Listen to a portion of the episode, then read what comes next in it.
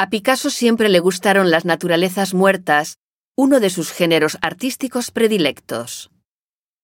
La relación con los grandes maestros de la pintura y particularmente con Cézanne es evidente. Entre 1945 y 1946, Picasso realizó varias naturalezas muertas. Podrá ver tres de ellas expuestas aquí.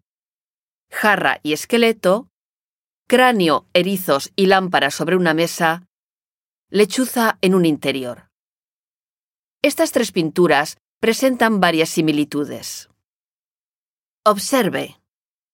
Sus composiciones se ciñen a objetos colocados sobre una mesa. Presentan líneas quebradas en segundo plano. Predominan los colores sordos o grises, aunque el artista incorporó el ocre amarillo a su paleta para realizar la última de las tres pinturas. Presentan numerosos motivos recurrentes de la obra de Picasso cargados de simbología, la jarra, el cráneo y la lechuza, el animal de la noche. Estas obras representan espacios interiores que evocan cierto confinamiento, quizás en respuesta al aislamiento que el propio Picasso vivió en su taller durante la ocupación. El ambiente es pesado y cargado.